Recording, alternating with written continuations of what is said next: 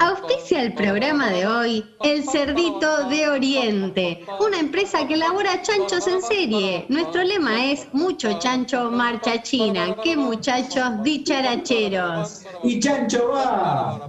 Queridos exportadores, importadores de chanchos, a siempre dos tipos de cambio.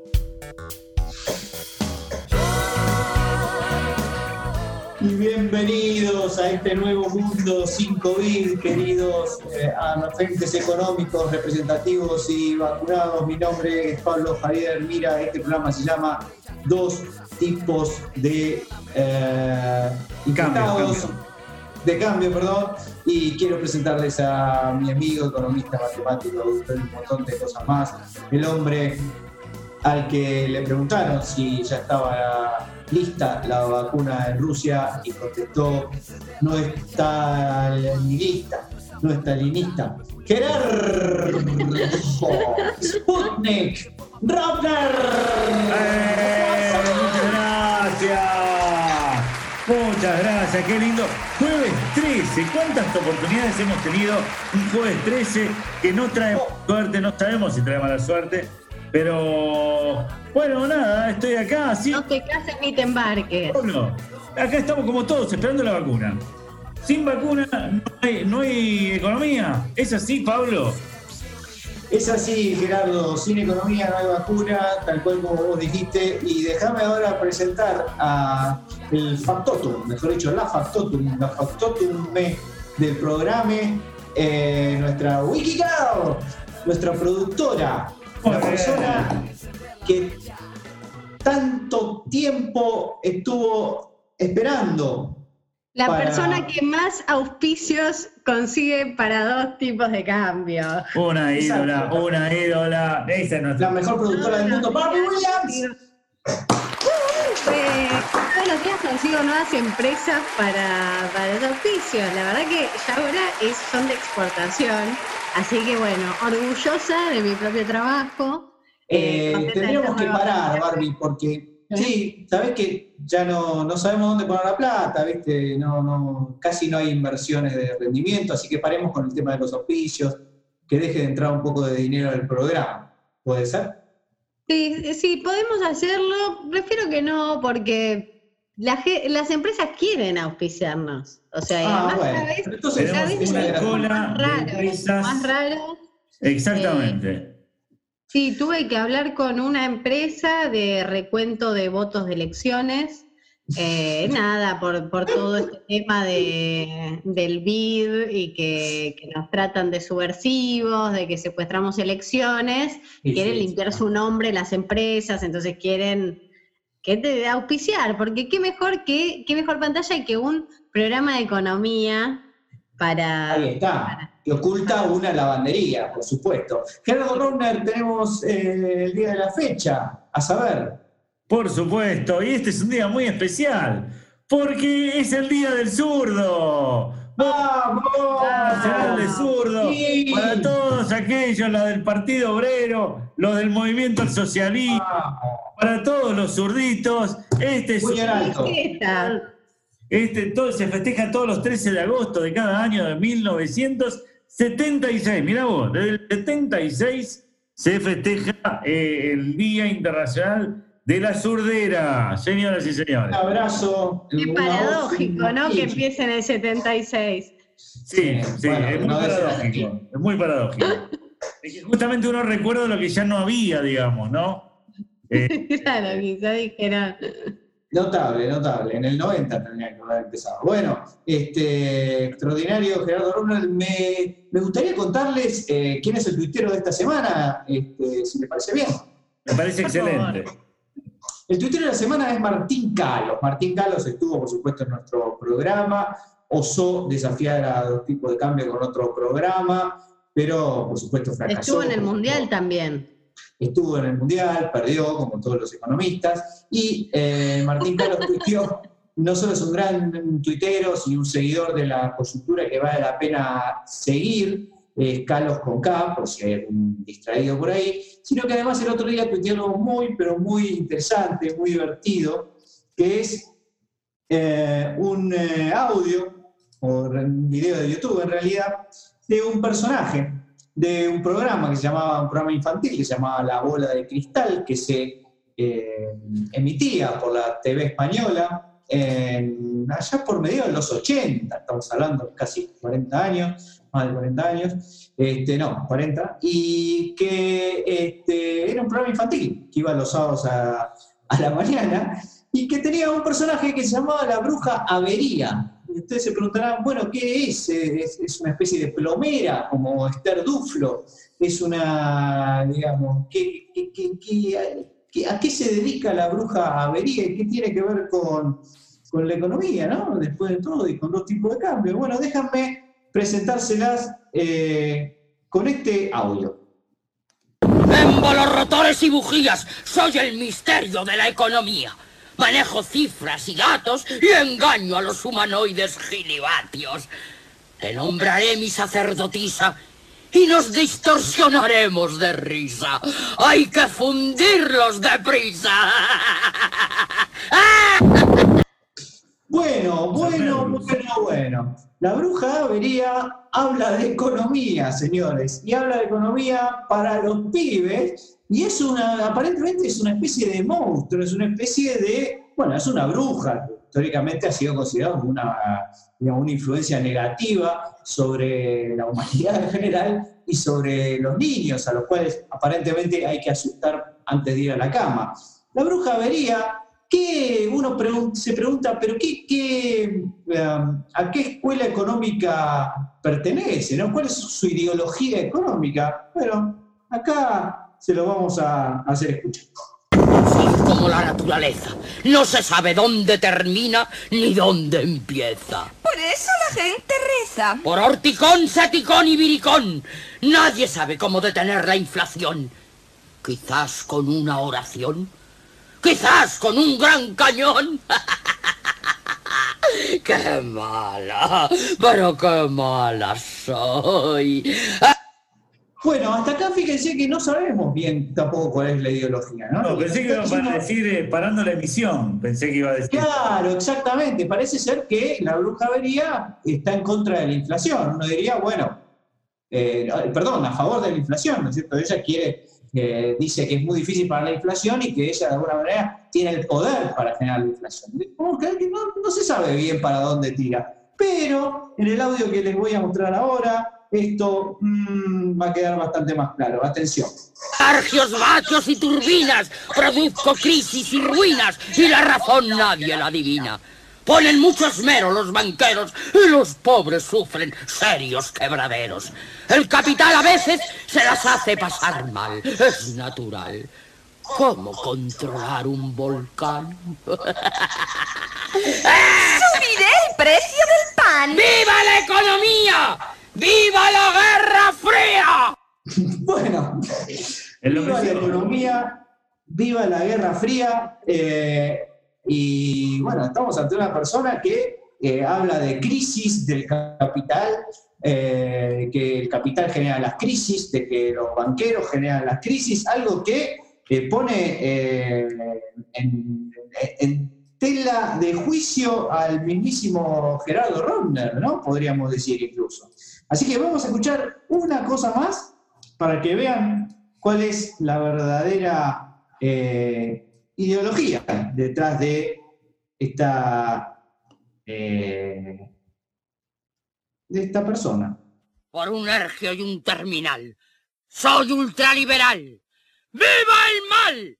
¡Viva el contrato social! Por viricón, saticón y plumbicón, liberaré a mi nación. Me compraré un cañón y lo instalaré en el salón. Sanearé la economía fundiendo todos los días con enorme fantasía y un año de garantía. Soy ultraliberal. Creo que con esto ya quedó claro eh, quién es la bruja eh, Avería, que era un personaje que eh, quería mostrarle a los chicos que el capital era una cosa horripilante y mala para la economía, algo muy curioso, ¿no? En los años 80 por ahí, no sé, uno podía entender, pero hoy en día sería una cosa absolutamente absurda esto, ¿no? ¿Tenía que decir algo yo acá? Bueno, como quieran. eh, si quieren participar Eh, del es programa, interesante, lo que pasa es Estaba que me quedé si con la duda, ¿viste? Gerardo. ¿Qué- ¿Cómo te No, la no, yo quería ver. No, yo quería ver si decía algo Gerardo, pero la verdad es que la bruja vería eh, es insoportable, tiene una voz horrible y si ven el video es espantoso. Yo no es sé qué. es espantoso. Y el que lo trajo a. Exacto, y el que lo trajo a colación fue Martín Carlos, así que síganlo porque seguramente. Que no los va a defraudar. sorpresa acá. Exactamente. ¿Seguimos con más dos tipos de cambio? Y dale, ya que estamos. Ah. Dos tipos de cambio, muy superiores a la media, digamos a la altura de la rodilla.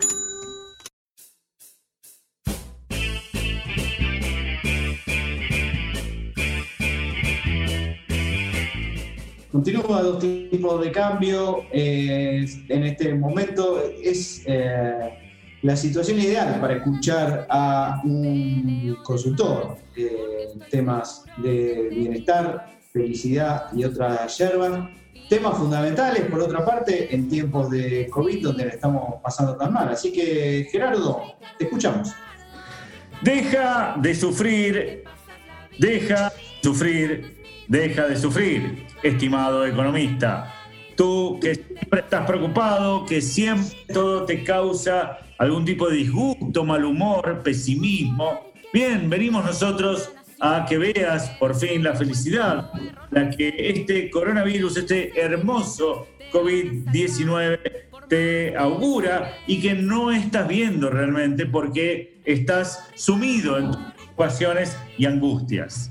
Entonces, queremos darte a conocer eh, una, una serie de cosas que tú no estás viendo y que realmente han sido positivas en esto del coronavirus y esta cuarentena y esta cuarentena eterna, por cierto, ¿no? Entonces, por ejemplo, eh, querido economista y sufrido economista eh, de la estanflación, uno de los grandes descubrimientos ha sido que a pesar de, de- de nuestro confinamiento, no hemos dejado de tener vida social, por supuesto. Ahora, en lugar de ir a bares o confiterías o restaurantes, simplemente nos juntamos en el patio o en el living de casa a charlar con nuestras familias. Y además empezó ahora lo que es la sociabilidad virtual, ¿no? Estas hermosas reuniones donde lo que más se escucha es eh, que, hola, ¿y me escuchás? ¿Estás ahí? ¿Te congelaste? ¡Ay! No, se te cortó. No te escucho. Son excelentes. Ayuda a la relación entre ¡Se acaba el. Zoom! ¡Se acaba el Zoom! Sí, sí, sí, rápido, rápido, rápido. Este, o no te veo, o estás apuntando para otro lado. Son de las frases más lindas que aprendimos a decir con estas nuevas reuniones sociales en las que abarcamos cosas tan, tan lindas como el GoToMeeting o eh, el, el Google Meet, que es lo mismo, este, el Teams. El Teams, yo siempre pensé que Teams era una, una gaseosa, ¿sí? Pero parece que no. Parece que Teams ahora es algo para es una plataforma también para relacionarse, o mismo Zoom, por cierto. Bien, esta es una de las cosas que, este, eh, que ha sido buena en, la- en la- el coronavirus y que realmente no nos hemos dado cuenta de cuán ricos somos, eh, más allá de, esos- de- amigos, ¿no? Pero ¿por qué no nos gusta todo eso? ¿Por qué creemos realmente que no nos gusta? Bueno, porque una vez que nos descargamos estas aplicaciones, nos sentimos como, eh, nos sentimos medio incómodos, ¿no? Porque pueden ser hackeadas y todos los datos personales quedan descubiertos. Bueno, una porquería. Eh, o puede ser peor, ¿no? Que, nos estén mirando alguna, algún gobierno con malas intenciones. Pero bueno, por suerte esto no pasa. Podemos disfrutar de nuestras reuniones con Skype o con Zoom con nuestros amigos.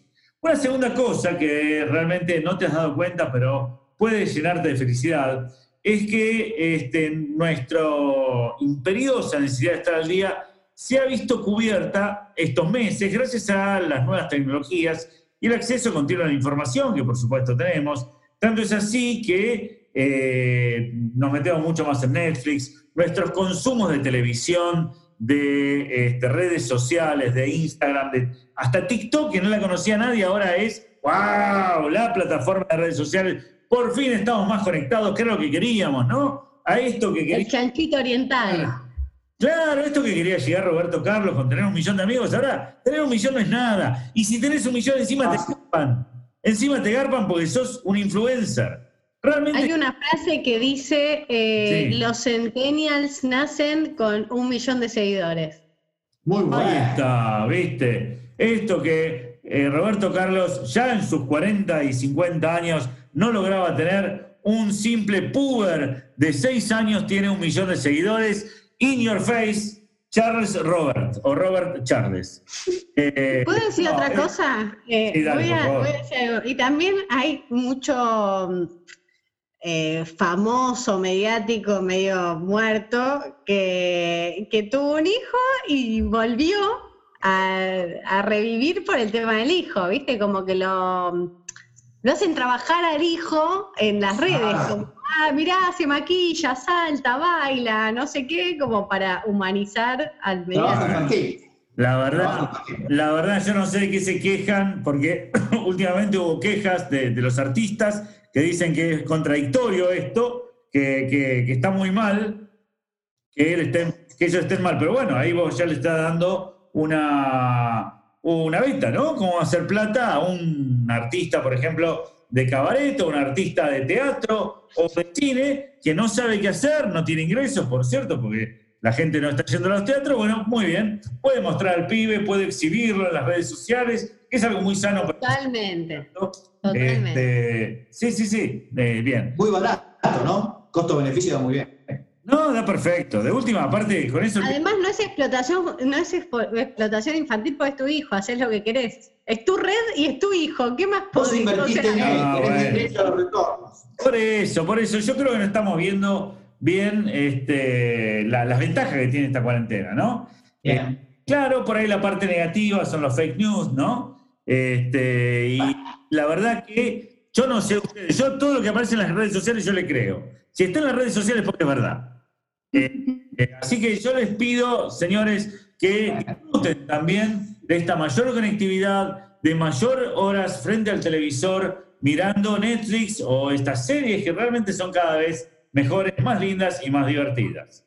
Eh, bueno, un tercer factor, una tercera cosa que tienes que aprovechar, por cierto, es el home ¿no? A ver, antes te tenías que levantar temprano, tomarte el colectivo, el tren, el... Ahora no, papá, te levantás, desayunás, te levantás y 20 minutos después estás laburando. Y es más, son las 12 de la noche y seguís laburando y ni cuenta te diste. Y no tienes que volver a tu casa. ¿Te das cuenta, no? A veces es porque no la querés ver, ¿eh? No la querés ver. Eh, ojo, hay un, hay un lado oscuro del trabajo desde casa, ¿no? Eh, los problemas de estrés, la desconexión, las horas extras, la, difi- la dificultad de distinguir entre la vida personal y laboral, pero vamos, somos todos inteligentes, es muy fácil distinguir la hora eh, laboral de la hora eh, perso- eh, personal, digamos, familiar. La hora familiar es cuando te vas a acostar, la hora laboral es el resto, ¿sí? El resto de las horas en que estás despierto. Sí, pero fíjate que, Gerardo, fíjate que a veces eso no es tan nítido, ¿no? Porque, por ejemplo, hay gente que dice, bueno, no, yo laburo hasta las seis y después este, me vuelvo muy a mi casa, eso es lo que hacía antes, ¿no? Y, y, eh, estaba tranquilo en mi casa. Y llega a la casa y ¿qué hace? Y se pone a arreglar una cosa, la otra, o se pone a limpiar, se pone a ordenar, se pone- o sea, se pone a laburar, básicamente. Con la diferencia de laburo no paga, ¿no es cierto? Porque ya saben. Exacto. Y ahora todo el laburo que haces es pago. labure vos. Y ahora todo el laburo que haces es pago. Vos fíjate cómo mejora la economía. Ahí tenés. Gracias a esto, ¿eh? Este, bien, bien. Estas son otras cosas que hay que tener en cuenta. Este, yo creo que es muy fácil distinguir la vida laboral de la vida, de la vida personal. Bueno, este, otro aspecto que ha provocado el coronavirus y que obviamente nadie puede ver es que es el sentimiento de unidad, ¿no? Este, entre todos podemos. En los últimos meses parece que hemos encontrado por fin esa causa común que puede hacer que, que puede hacer de pegamento social a esta, a esta grieta, ¿no? El fin de la grieta. Claro. So- so- somos nosotros contra los runners, ahí está. Lo que no nos gusta correr contra los que les gusta correr. Es otra grieta, pero bueno, ya es otra grieta, es otra cosa. Este, es otra cosa, la verdad que es, esto hay que tomarlo en cuenta como otra cosa que nos ha dejado, eh, o nos puede dejar el, el coronavirus, ¿no? Bueno, eh, es bueno ver también que hemos redescubierto ciertos hábitos, ¿no? Hemos eh, desempolvado juegos como el o el Monopoly. Ah, claro. Hemos jugado al truco, redescubierto el placer de cocinar. Nadie, nadie. La casita robada, ¿no? La casita robada se puso de moda últimamente. La casita robada. Quiero, decir que, yo, sí que yo sí sigo las redes, eh, soy muy influenciable y ayer Diego Santilli estuvo en Ruibal eh, porque dijo que en la época del el Día de la Niñez eh, es cuando más ventas tienen. Interesante. viene el Día del Niño. Estaba pensando que estaba pensando si hay, además de influencers, hay influencers. O sea, gente que como Barbie es influenciable. En vez de generar influencias, este, se vende como influenciable. O sea, a mí me puede decir cualquier cosa. yo te sigo. Decime a dónde voy y yo te sigo. ¿A dónde vas y te sigo? Este... ¿Más consejo, Gerardo? No, vos decís influencers en femenino. Querías buscar vos. No, no, influenciables. No, influencers. Ah, influencers. ¿Cómo se diría? ¿Cómo se diría? Influencers, influenciables. Es que sos influenciable, claro. Que es al revés. Sos un receptor de las influencias más que un generador de influencias. Eso es ah, bueno. Sí, la gente, la gente débil de espíritu, decís vos. Claro, pero se necesita mucho esa gente, es muy importante. Son como los trabajadores de, de base, ¿viste? Sí, sí.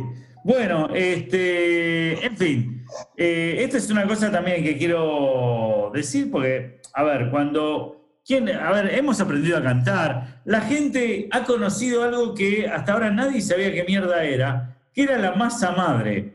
Por el amor de Dios, alguien conoce. Hay dos cosas que hemos descubierto en esta cuarentena. Uno, la masa madre, otro que había otro numerito en el DNI que no conocíamos. Esa es la otra que descubrimos, que nadie sabe qué mierda era. Dice, ya te puse el número de DNI. No, es otro número. Está en el DNI, pero es otro número. No entiendo eh, por qué parece otro, pero viste lo descubrimos ahora. Antes no tenía que pedir permiso para salir. Muy bueno, muy bueno. callado. Eh, eh, respecto de Respecto del DNI, eh, sí, hay que, hay que saber qué, qué número son, cuál es el, último número, si es par impar, si el cero es par impar, grandes discusiones, ¿no?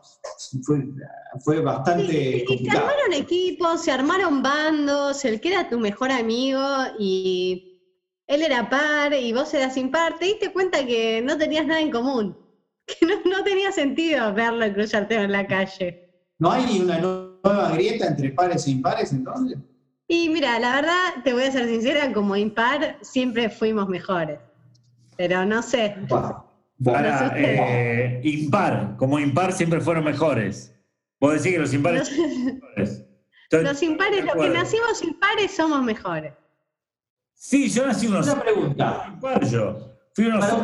Le quiero hacer una, una pregunta que define prácticamente su personalidad, y su intuición respecto de la, de la economía. ¿El par es el ortodoxo y el impar el heterodoxo? ¿O el par es el heterodoxo y el impar es el ortodoxo? No, no, el par es el ortodoxo. Coincide, ¿El par es el ortodoxo? Sí. Soy impar. Mira vos. Bueno, ok. Ahora, te digo que se ha perdido, se ha perdido. Se, se cambia el DNI. Bueno, pero el quit, el del quit, ¿cómo no, pero a mí me gusta ser. Yo soy, yo soy heterodoxo. Yo soy el que se tiene que cambiar es el otro. Yo soy heterodoxo. Este, eh, dado vuelta estás vos, decía. Claro, dado vuelta estás vos. El problema es que ustedes entienden todo mal. Eh, quieren seguir probando una receta que ya se usaba y no sirvió. Pero bueno. Basta de recetas perimidas. Se perdió una, una, oportunidad de que la gente empiece a aprender matemática. Porque si en lugar de pares impares, que es una pelotudez, hubiésemos puesto, por ejemplo, eh, números compuestos y números primos, ¿eh? hubiese sido mucho más interesante, claro. Hubiese sido más difícil, ¿no? Porque hay que averiguar si un DNI ya con ocho dígitos es primo o no primo, ¿no? Pero bueno, ya está, bueno, pero por lo menos aprenden. Múltiplo de tres, que es más fácil de averiguar, pero claro, hay un día en que los no múltiplos de tres van a ser, son mucho más que los que son múltiplos de tres. Son el 67% de la población los que no son múltiplos de tres, ¿no? Bueno, el típico trade-off entre injusticia y conocimiento, ¿no? Sí, sí, sí, sí, pero se podría haber hecho... Gerardo, Gerardo Romner explicando por qué somos más felices de lo que creemos y dos tipos de cambios sigue de la siguiente manera. Dos tipos de cambio. Un paréntesis entre guiones dentro de la nota al pie de un anexo.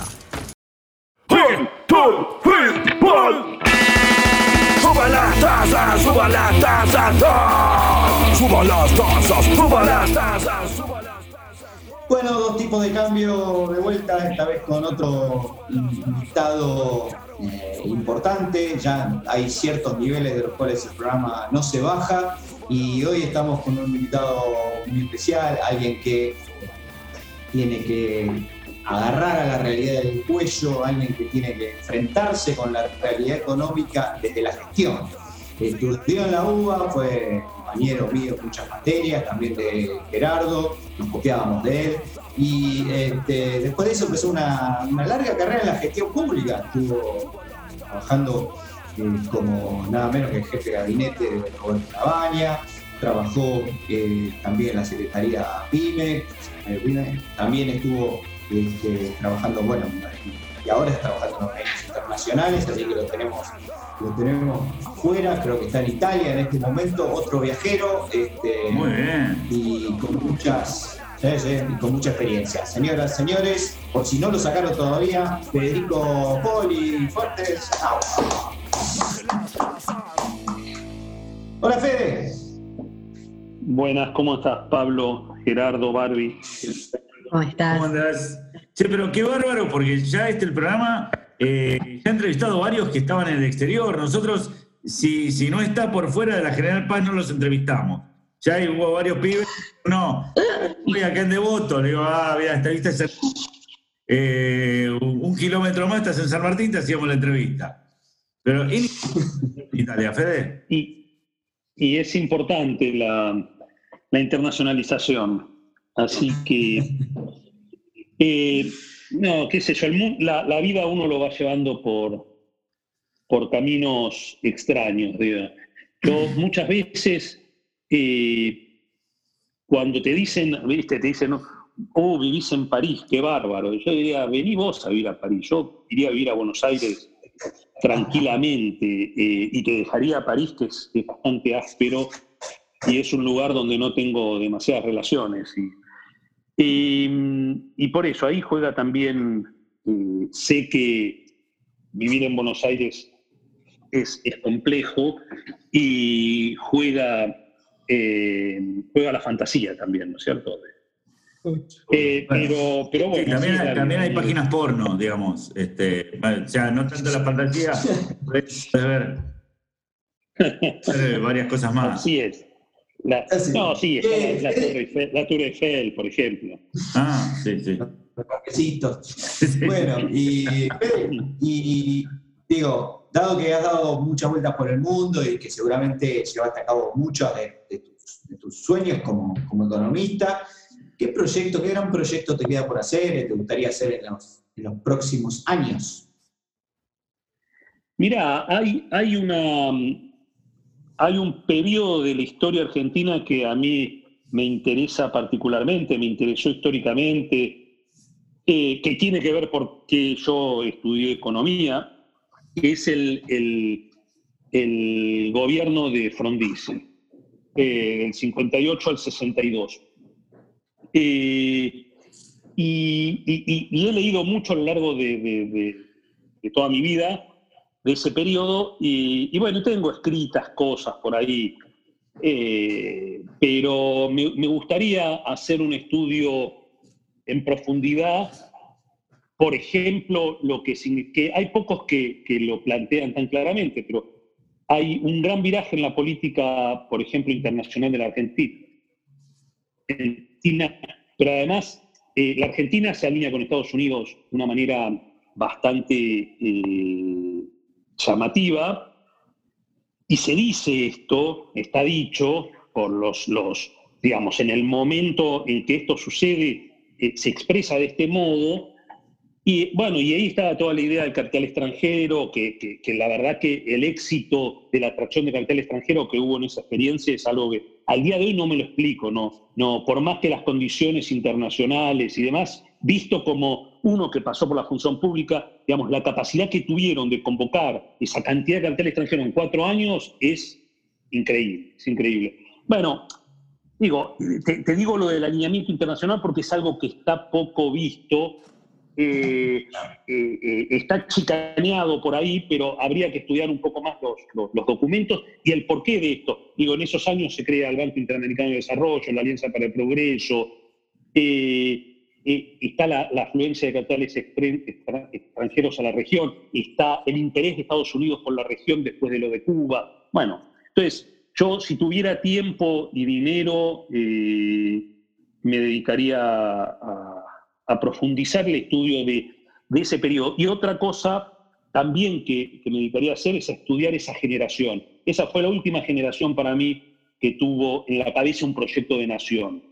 Y cuando hablo de esa generación, hablo de Frondizi, Frigerio, todo el grupo alrededor de la revista Kielo, que se llamaba La Usina, eh, que ahí estaban tipos que venían de la izquierda, como eh, Juan José Real, que venía del Partido Comunista, como, como eh, Ramón Prieto, había gente que venía más de la derecha, como Camilión, de la derecha católica, Florit, bueno, Merchensky, Ódena, había todo un grupo de intelectuales y gente que además dejó una biblioteca escrita, digo, también esa, esa combinación entre la acción política y, y- y- y la, y, y- y el testimonio dejado y su visión dejada a través de los libros es, es- me parece algo que falta, falta como tantas otras cosas en la historia.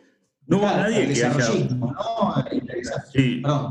No, no, lo que iba a preguntar es si no hubo autores ya que hayan investigado esa parte, porque vos decís, eh, fue un momento muy importante para vos, lo ves como, un- como una bisagra en la, en la historia reciente argentina, y no hubo, no leíste a nadie que haya profundizado un poquito más acerca de esa etapa. Eh, mira, eh, Gerardo, en realidad los elementos por ahí están dispersos en distintos estudios y, y hay cosas que se dicen parcialmente en, en distintos estudios. Seguramente, por ejemplo, lo que digo de la política internacional, eh, algo de esto está reflejado seguro en el libro, en el famoso libro de, de, de Chapultepec al Beagle, de, de, bueno, ya me va a salir el nombre Ya te va a salir. eh, de Archie Lanús, Ar- Archibaldo Lanús. Digo, que, que- que hace un estudio de la historia de las relaciones internacionales eh, de todo el siglo pasado y se- seguro que ahí está, seguro que está, digamos, algo, está dicho algo de esto. Lo mismo, parte de la, historia económica está contada en libros como el de Perchunó Filiach o, también eh, Carlos Díaz Alejandro, pero hay estudios también sobre, sobre Frigerio, algún estudio que salió hace poco, eh, pero nada, una obra más abarcativa exponga, que además hay, hay documentos que creo que no fueron, no fueron utilizados en el estudio, y, y digamos, y de una perspectiva, yo te diría, eh, de, de vistas desde el desarrollo económico de, de- de la Argentina, como me parece que hay que mirarlo. Entonces, Interesante. ¿eh? Y de hecho, tenían algún poder también, porque tenían a Clarín en una época, este, después lo perdieron, lamentablemente, pero, pero estaba ahí alineado, estaba interesante No, el eh, poder mediático. en Quería efecto, hacer una eh, pregunta. Perdón. sí. Eh, vos delimitaste, en un momento dijiste, bueno, fue el, uni- el último momento donde hubo un modelo de, de país. Más allá, a- además de esa diferencia eh, que, que queda clara y es una diferencia macro, por llamarla de alguna manera, este, ¿qué cosas en común ves de ese momento con este de, de hoy de la Argentina? Si es que hay alguna similitud. Mira, me, me parece que mm, hay, hay, bueno, hay una cuestión que va a haber que estudiarla en profundidad ahora y, y que tiene que ver con, con, de nuevo, una guerra fría antes era entre Estados Unidos y la Unión Soviética, hoy es, es entre Estados Unidos y, y China. Eh, y, digamos, y, esa Guerra Fría hace que Estados Unidos, en aquel entonces, luego de la Revolución Cubana, le prestara atención al continente. Me parece que ahora hay, eh, luego de además la pandemia, las cuestiones de seguridad, eh, y todo esto que se empieza a discutir de nuevo de el, el, el nearshoring de las empresas, multinacionales, de sus cadenas de abastecimiento, y entonces la posibilidad de que se trasladen de Asia a América Latina. Eh, y, lo otro es el diálogo sobre el comercio, digamos, esto sobre la inversión y sobre el comercio. Entonces, digamos, ahí hay algo que, me parece que habrá que seguir con atención en este momento y, que por ahí, digamos, vincula eh, algo que, recién mencionaba, que era la relación que Argentina estableció en su momento con, Estados Unidos, donde termina, Frondizi es el primer presidente que visita los Estados Unidos y termina con eh, más de, digamos, 70, 80 años de relación, eh, casi un siglo de relación con, con Gran Bretaña. Y, Digo, e, ese me parece que es un elemento, es un elemento que, podría estar ahí. Eh, y el otro es que las condiciones de la Argentina, lamentablemente, de subdesarrollo de, aquella, de aquel entonces y las de hoy, bueno, se, muchas de las características de su desarrollo se acentuaron. Tipo, cuando vos lees la caracterización que hacía Frigerio, que es, digamos, en parte tomada de, la CEPAL, de Previs y demás, pero tamizada por, su, entendimiento de lo que era la realidad de la Argentina. Digo, la caracterización era, por ejemplo, que había un centro, una capital macrocefálica y un interior despoblado y, bueno, eso es lo hoy peor que, probablemente, va, seguramente hoy es peor que en el 60. Es decir, y, ahí te... Ah, sí. No, digo, ahí tenés un tema claro que, te muestra que muchas de las condiciones del subdesarrollo están profundizadas con lo cual, digamos, hoy más que nunca está vigente la tarea de desarrollismo, que era diversificar la estructura productiva eh, y generar una integración territorial, generando la población del interior, eh, sacando nuestros recursos naturales y, y transformándolos. Bueno, todo esto en el marco de una nueva revolución industrial que le da sus características particulares. Ahora, vos estás eh, un poco, Fede, eh, digamos, describiendo un conjunto de ideas que, por lo menos a mí, me parecen bastante consistentes, coherentes entre sí. Ahora, a lo largo de tu carrera te habrás encontrado también con propuestas o ideas absurdas, teorías ridículas. ¿Cuál es la más loca que escuchaste? Ya, la más loca no la escuché, la leí eh, y, es eh, del libro del, ex vicepresidente de Nicaragua, eh, Sergio Ramírez, que escribe las memorias de la revolución sandinista, en un libro que es imperdible, que se llama Adiós muchachos. Digamos, Sergio Ramírez después se hace un, crítico muy feroz de la revolución sandinista y, es escritor de ficción eh, y, en ese libro, que es interesante además cómo toma distancia y no de la revolución, de lo que, porque él fue parte y, por lo tanto, digamos, no es que lo mira desde la vereda enfrente, y, habla de Ortega como de Daniel, digamos, no, no pone distancia a pesar de ya haber estado distanciado a, ese momento. Y cuenta cosas, y una de las cosas que, que es fabulosa, que tiene que ver con la economía, es que en un momento dice que la economía estaba muy mal, ya estaban en hiper casi o por, ahí, porque, y, que ellos eh, a fin de año, todos los años hacían expropiaciones. Y que el concepto de año, Una fiesta de fin de año y dice, bueno, hoy a ver a quién expropiamos. ¡Feliz Navidad! Claro, que, viene, al, al pueblo. Y, dice que atrás de eso estaba la idea de que eso hacía crecer el Producto Bruto. Es decir, que la transferencia de activos del sector privado al sector público, eso era lo que, lo que generaba un crecimiento del Producto Bruto, lo cual es, es espectacular. Eh, y, lo otro que, y lo otro que cuenta es que en ese momento ya eh, ya te digo, debía ser fines de los 80, claro, porque Violeta Chamorro gana en el 90, 91, y ahí para la, hiper. Eh, vienen, vienen a asesorarlos eh, gente de la Unión Soviética todavía, que estaba en la perestroika, ¿no es cierto?, en el glasnost, esta cosa. Y los de la Unión Soviética le dicen, muchachos, tienen que liberalizar y desregular un poco la economía.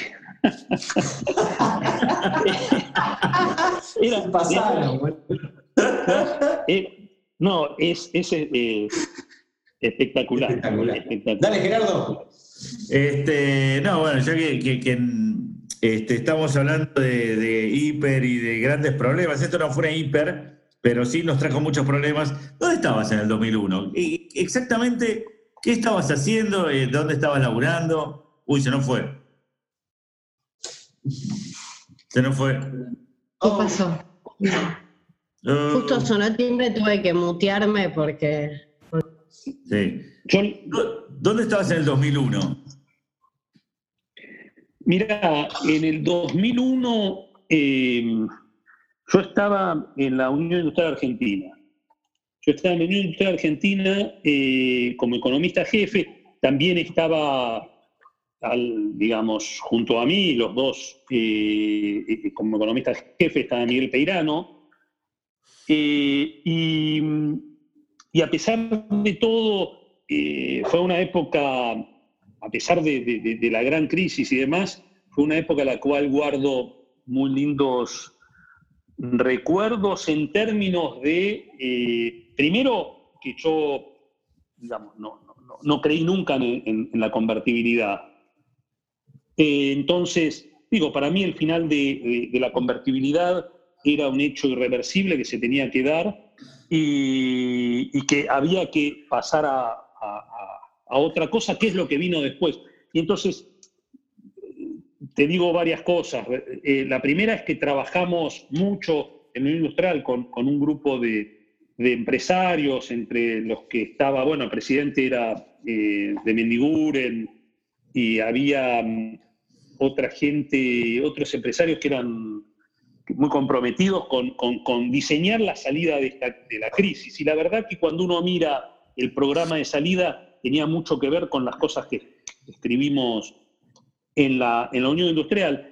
Eh, y como, como anécdota, eh, la, la especificación, digamos, que, que, tantos, tantas satisfacciones dio a la, posibilidad de la salida de, la convertibilidad y el crecimiento posterior. Eh, hay algunos que hablan que la idea la tiró Sebastian Edwards en un artículo. yo a la primera persona que se lo escuché cuando discutíamos cuál era la posible salida de, un esquema de este tipo fue a un empresario, Héctor Mazú, un día estábamos yendo a comer y, hablando de esto, de cómo se podía salir, y con lo que hay que hacer acá, venía, dice, lo que hay que hacer es especificar y actualizar por, por, la inflación. Digo, eh, las deudas y los créditos, y, digo, lo importante es que no se pierda poder adquisitivo.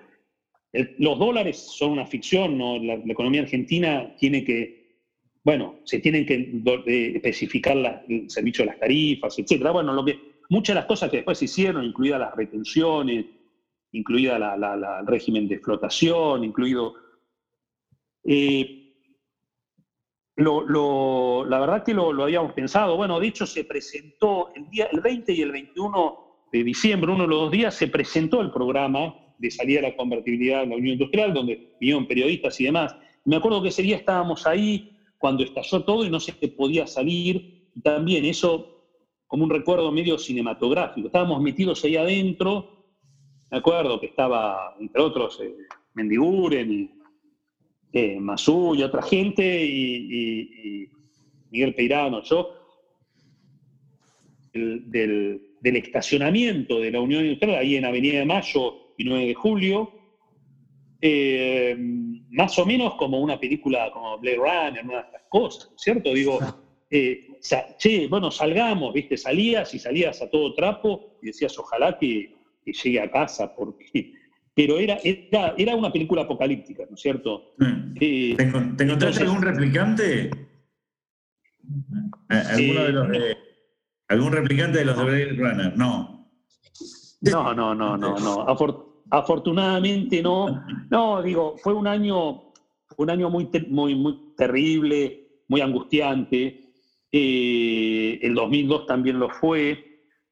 Eh, pero, pero bueno, a mí me queda esa, esa ilusión, digamos, hay una ilusión. Lo, lo que, lo que destaco es que la ilusión de que podía la Argentina recuperar su fuerza industrial, eh, el interior del país, una mayor integración, una, una- una- una mayor cohesión social, eso que después se dio en los hechos, eh, eso estaba en, en- en- en- en nosotros.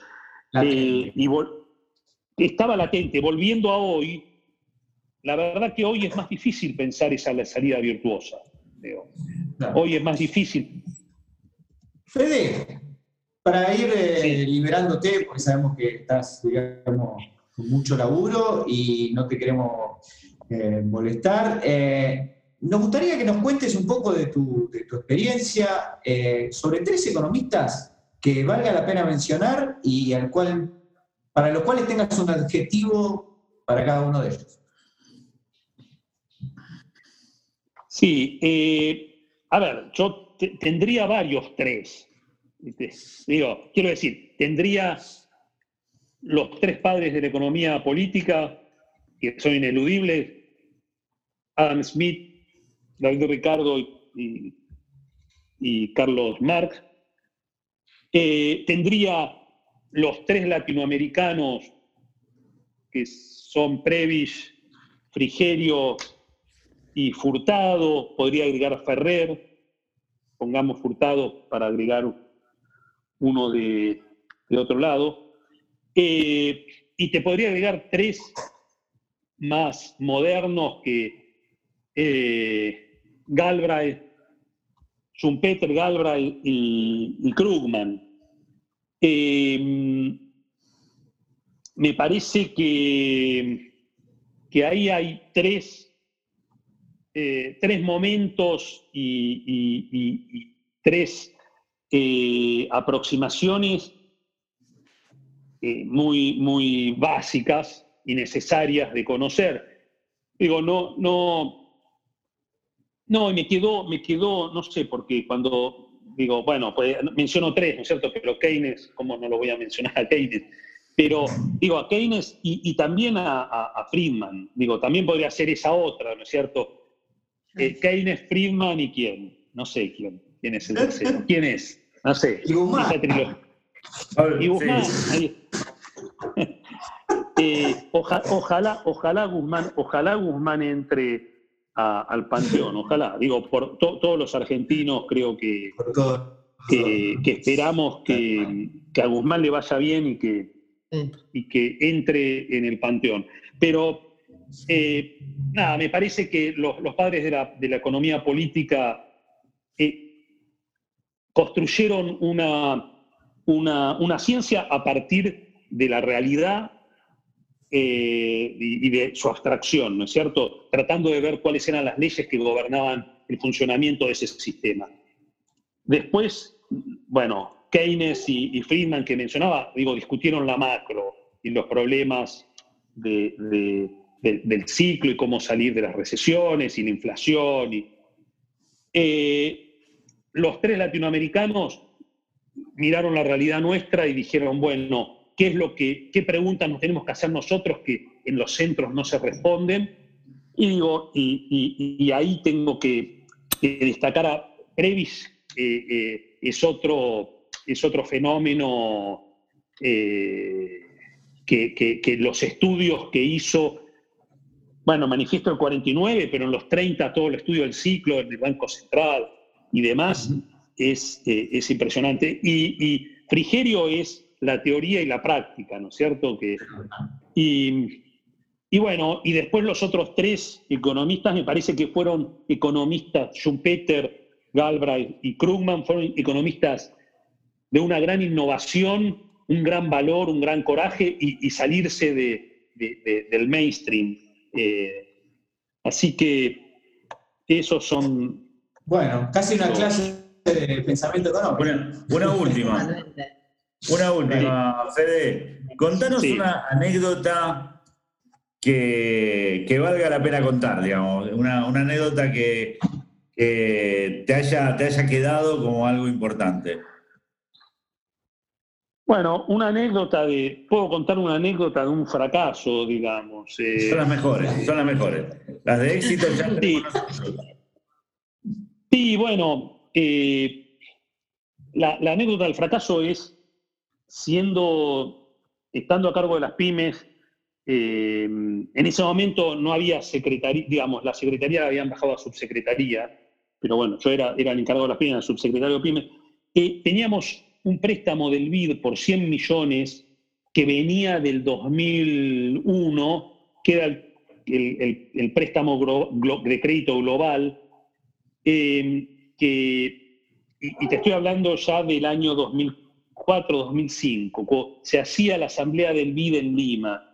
Yo creo que fue el 5, pero eh, y, entonces nosotros teníamos que reformular ese, ese, ese contrato porque, eh, bueno, la economía ah, se había, digamos, eh, del uno a uno habíamos pasado a, a un, a un esquema donde tomar créditos en dólares era muy oneroso para las pymes. Bueno, y estuvimos trabajando eso, y entonces con, con Roberto Labaña me dice, bueno, eh, y hagamos así, eh, llevémoslo a, a, a- Lima, vamos a Lima, y lo firmamos con Enrique Iglesias, y hacemos un evento y el lanzamiento de... Yo le dije, sí, bárbaro. Y no, la anécdota es muy simple, que cuando me- me estoy, ese día, el último día que voy a la oficina para irme después de viaje, digo, y el expediente del crédito global, eh, sí, está acá, qué sé yo. Digo, bueno, ya pasó por legales. Y, no. Bueno, ¿qué, voy a poder llevar a la firma?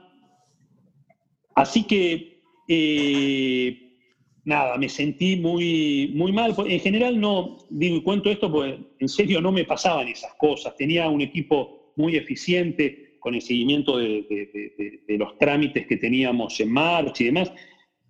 Y, era un viaje y era un acto que habíamos hablado ya con Iglesias para hacerlo y demás, y que decir al ministro, mire, eh, podemos hacer un evento, de, pero los papeles no los podemos firmar porque no, todavía el trámite está, está inconcluso.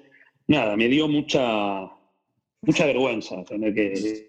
Y además yo estaba viajando para eso. Claro. Bueno, Eh, hicieron un viaje de placer, finalmente. No, bueno, no, no, estuvo bien, y- pero, pero nada. Eh, Bueno, un pequeño, un Eh, pequeño. ¿Pero no te podía llevar a alguien de legales al viaje? Che, veniste en el viaje. ¿Cuánto te puede llevar a estudiar esta cosa? Ah, mirá, ¿Cuatro esto viajamos. ¿Dónde era? ¿En Lima? ¿Dónde era? En Lima, en Lima, en Lima. En Lima, cuatro horas, cinco horas de viaje. Poner el tiempo, eh, lo tenés leyendo todo el tiempo. El embarque Sí, sí. también contás con un tiempito. Ahí está. Sí, claro, claro. Pero bueno, eh, pequeña, pequeño fallo. pequeño desliz. Bueno, Fede, queríamos agradecer por estar en el programa este, y porque además nos contaste cosas muy, muy interesantes y de todos los ámbitos. Te mandamos un gran abrazo, gracias por participar y, y bueno, te llegará el contenido de esta locura que es los tipos de cambio. Bueno, espero, espero ser, ser invitado nuevamente porque había, quedaron muchas preguntas Había muchísimas preguntas. que Sí. quedaron muchas. Es más, yo, digamos, lo que no, no saben ustedes es que yo me preparo cuando. Entonces, yo pensé cada una de las. Eh, es más, me, me da, me da lugar a, a- me da lugar a escribir cosas o. eh, pero me hicieron reflexionar, eh, en serio, en serio. Así que se los agradezco y espero que tengamos una segunda parte. De eso se trata este programa, de segundas partes. Les, les puedo Grande, dar un Fede, título. un gran Les- abrazo. le- les tiro un título antes, qué sé yo, por ejemplo, el dilema entre la equidad y el crecimiento. que no es algo muy viejo, pero, pero bueno. Muy bien. Bueno, Fede, nos Fede, vemos en la muchísimas próxima. gracias. Muchas Y gracias ustedes. seguimos con más dos tipos de cambio. Dale. Dos tipos de cambio. El programa que no tranza. O sea, uno no transable.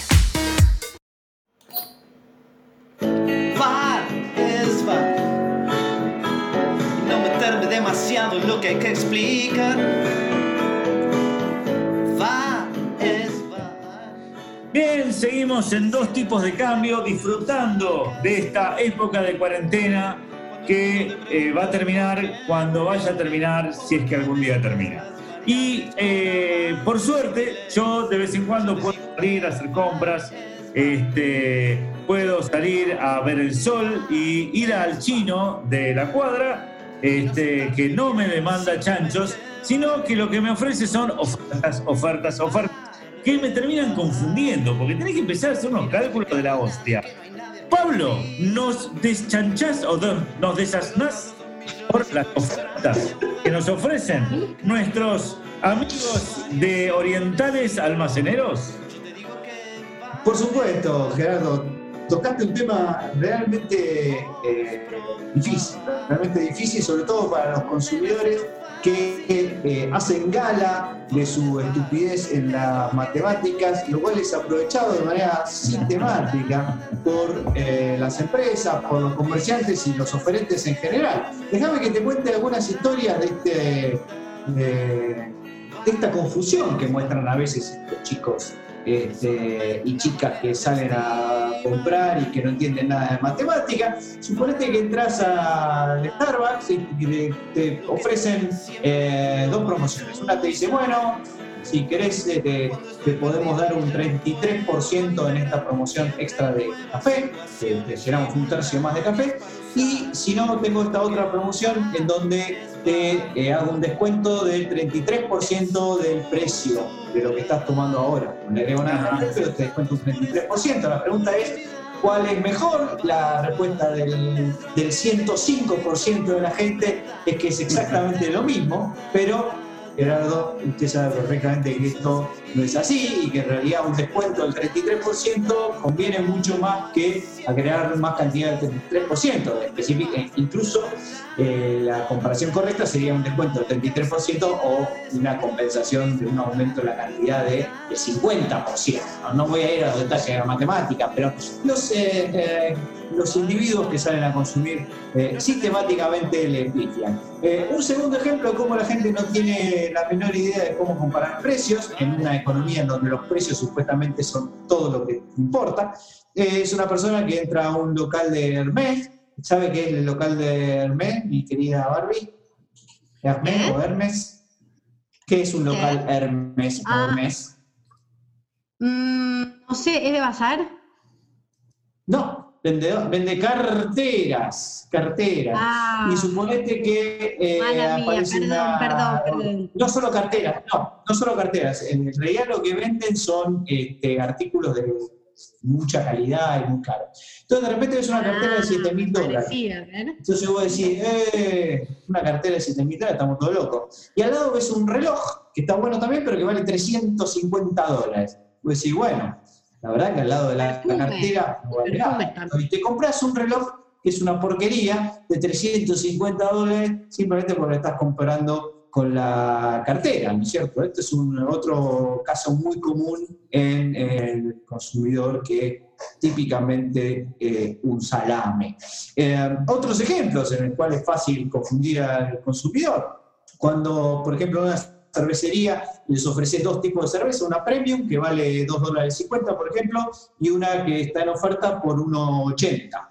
¿Qué hace la gente? Bueno, el 80% elige la más cara. 1,80, 2,50, elijo la buena. Ahora, si vos le pones una tercera opción que diga 1,60, eh, entonces comparas 1,60 con 1,80 con 2,50, el 80% de la gente ahora compra la de 1,80 y nada cambió respecto a lo anterior. Estamos hablando de las mismas cervezas y eso eh, significa que eh, todo el mundo compra la del medio y unos pocos, el 20% compran la de 2.50. Conclusión, a la gente no le gusta hacer cola, comprarlo de menor calidad. Te va a comprar lo del medio pero no lo más barato que haya. ¿Por qué? Porque temen que sea de descarte, que sea una porquería, pero claramente acá hay una clara inconsistencia O en también, la elección, ¿no es ¿cierto? ¿puedo decir algo? Sí. Eh, también es como esto de, eh, como que no, no sé de qué manera la, la persona puede ver si, si eso es bueno o es malo. Es como esto de, no sé, sommelier de cerveza.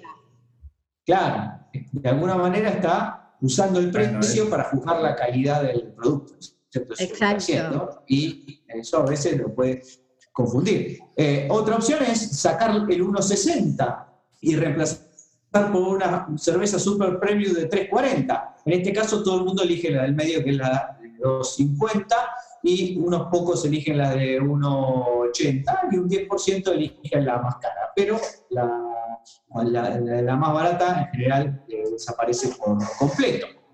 Otro ejemplo interesante, parece que en, una- en un negocio eh, alguien eh, quería vender un modelo de un electrodoméstico que no vendía hace mucho y este, un consultor, así como Gerardo Romner, le sugirió poner el precio de ese, al lado del precio de ese producto, el de un producto mucho más caro, pero muy parecido. ¿sí? Entonces, Ah. eh, de un producto que valía, digamos, 100 dólares, le puso al lado un producto similar, pero con un precio de 250. Nadie compró el de Hay gente, 250, pero todo el mundo, todo el mundo empezó a jugar. Todo el mundo empezó a comprar el de 100, porque básicamente le parecía que era un ofertón al lado del otro que estaba muy caro.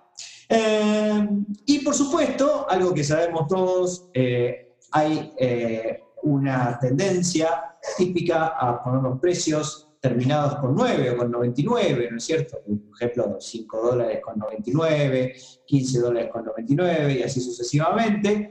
Y cuando uno hace la cuenta, parece que en Estados Unidos alrededor del 65% de los precios se exhiben de esta manera, terminan con un 9, sugiriendo una falsísima eh, oferta que no existe, porque 15,99 y 16 son lo mismo, pero el 5 luce mucho más bajo que el 6. Y es por eso que eh, tanta cantidad de productos se presentan de esta manera. Y el último caso, el más curioso, el más interesante, no tiene que ver con los precios, sino con las unidades de medida. Seguramente ustedes que van mucho al McDonald's conocerán el, ah, el- el producto, la hamburguesa cuarto de libra, ¿no? ¿La conocen la cuarto de libra? Eh, ¿Cómo olvidarla? Sí. Yo ya lo olvidé. La cuarto de libra. Que ya Es mejor el doble, dicho así, pero bueno. Claro, ya dicho así parece como un montón. Dice, eh, una libra, ay, una libra y un cuarto de eso debe ser un montonazo. Claro, cuando sacas la cuenta resulta que una libra es más o menos medio kilo y un cuarto de medio kilo son 125 gramos, que si te llegan a dar en tu casa una carne, 125 gramos de carne, después te pedí dos pizzas, porque no ni podés ni empezar a comer. Así que ya de entrada, cuarto de libra parece mucho, pero es una porquería, es poquitísimo. Pero da- daría la sensación de que es un peso fantástico. Así que ese es el primer problema que tiene el consumidor, que piensa que está comiendo una cantidad de carne infernal y, y en realidad es casi una sobra. Pero el caso más eh, indignante que ocurrió respecto de la confusión de los consumidores de este tipo de comida fue cuando una otra, eh, otro negocio que se dedica a la venta de a la comida rápida, venta de hamburguesas, se llama AIW, no sé si lo conocen, pero digamos es común en otros países desarrollados, y compite con McDonald's, presentó su nueva hamburguesa y la llamó Third Pound, o sea, la, el tercio de libra, el tercio de libra, ¿no? Y uno dice, bueno, eh, tercio de libra, ya estamos hablando de un cacho más, y eh, claro, salieron al mercado, ¿eh? Te hizo ¿No? justicia. No, Hizo la gente lo pensó al revés. Pensó que el cuarto de libra era más libra que en un tercio. Ah. Exactamente, excelente spoiler de Rovner, te agradezco infinitamente. Con esto finaliza dos tipos de cambio. Muchas gracias por habernos escuchado todos estos no, años. aquí- no, no, ¿sabes? me lo imaginé. Digo, eh, me lo imaginé. ¿Sabes cuál es el problema que yo tengo con mis alumnos cuando les digo, bueno, pará, este, 3 es mayor a 2, pero cuando multiplicás por menos 1, la desigualdad se te invierte, porque menos 3 es menor a menos 2. Lo, pide, lo que me cuesta que lo entienda. Lo mismo cuando le vas a la menos Bueno, 1. y este fue el caso. Este fue el caso, pero la verdad es que nadie se lo había imaginado, porque lo, que- lo primero que le preguntaban a la gente es si le gustaba la carne, porque veían que la gente no lo consumía mucho, y entonces empezaron a hacer encuestas, le dijeron, che, pero la carne, ¿qué onda? No, la carne es mucho mejor que la de McDonald's, le decían. Ah, bueno, le decían, pero entonces, ¿por qué no la compras? Y el precio está un poco caro. Dicen, pero es el mismo precio que el cuarto de libra de McDonald's. A lo que la gente contestó, y justamente por esa misma guita prefiero un cuarto de libra que un tercio de libra.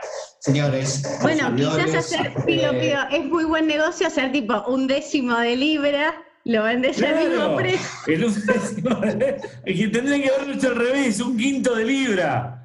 Aunque Un quinto de libra. no, ya es demasiado. Viste, cuando una, las cosas las llevas a un extremo, ahí ya queda muy en evidencia, un décimo de libra. La, millonésimo de libra. Claro. Millonesimo de- entusiasma. Claro, entusiasma. este, la libra cuántica, de, de un quantum de libra. Este, la famosa libra cuántica. Este, te la doy y no te la doy al mismo Bueno, tiempo. Perdón, perdón. y un poco que lo no que- sabía. Exacto, exacto. Y lo que demuestra un poco estos ejemplos es que el capitalismo con esta gente es absolutamente eh, imposible. Señores, seguimos con más dos tipos de cambios. Perdón, perdón. Dos tipos de cambio. Planificando rigurosamente el próximo lanzamiento de dados. Dos tipos de cambios se va despidiendo, no sin antes agradecer a Federico Poli, una entrevista fantástica, excelente las anécdotas con personajes más que conocidos de la política y la economía argentina. Yo no sabía que Poli era un tipo tan importante, voy a conocer. Una persona que estudió con nosotros, estuvo sentado al lado mío a menos de dos metros eh, en la facultad, cuando no había coronavirus, por suerte, eh, y al cual de nuevo le agradecemos eh, la buena voluntad de haberse unido. Pero ¿cómo no sabías que era tan importante? programa. Si, lo con- si justamente le quisimos hacer la entrevista porque era importante. Pablo, eh, entraste en la paradoja de dos tipos de cambio. La famosa paradoja irresoluble de dos tipos de cambio y de Schrödinger. Así es. Eh, bueno, El sesgo dos eh, tipos de cambio. Exactamente. Gerardo Rogner, es hora de ir a dormir y la gente quiere escuchar la noticia insólita. Bueno, la noticia insólita es que un hombre que tenía Alzheimer justamente olvidó que tenía Alzheimer y ahora lo recuerda todo. No, no puede ser verdad esto.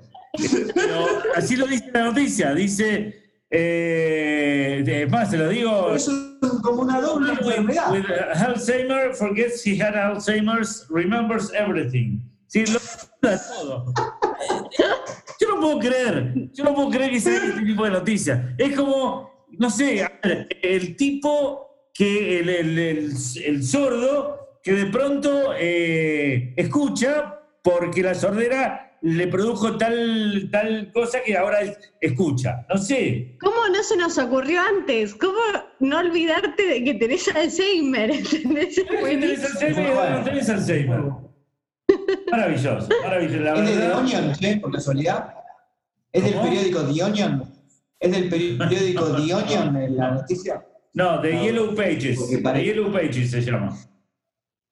Espectacular, espectacular, Gerardo. Barbie, eh, ¿algún comentario más? Eh, ¿Qué se viene en los próximos tipos de cambios? ¿Qué se viene en la economía? ¿Qué se viene con la vacuna de Putin? Bueno, en principio eh, estamos contentos que, que se está arreglando la deuda. Tampoco vos querés todo, todo, Pablo. La vacuna, la Todo. deuda, el Sí, está arreglando. ¿Qué Pará, recién empieza. Va a ser cuatro o cinco meses para, para el FMI. Decís, vos, "Eh, va a tardar. No, no, no, la otra deuda que no la habíamos comentado, paremos, paremos, ya tanto no podemos. No, no, ya poco. mucho, ¿no? Ya Basta mucho. de... Excelente, Barbie, muchísimas gracias. Y bueno, nos vamos despidiendo de otro programón hasta el jueves que viene. Cuando Barbie y Gerardo digan al unísono lo siguiente. ¡Me comió Dos tipos. escorpión! ¿Qué, qué tengo que decir? No sé. Dos tipos de cambio. Éramos uno y ahora somos dos.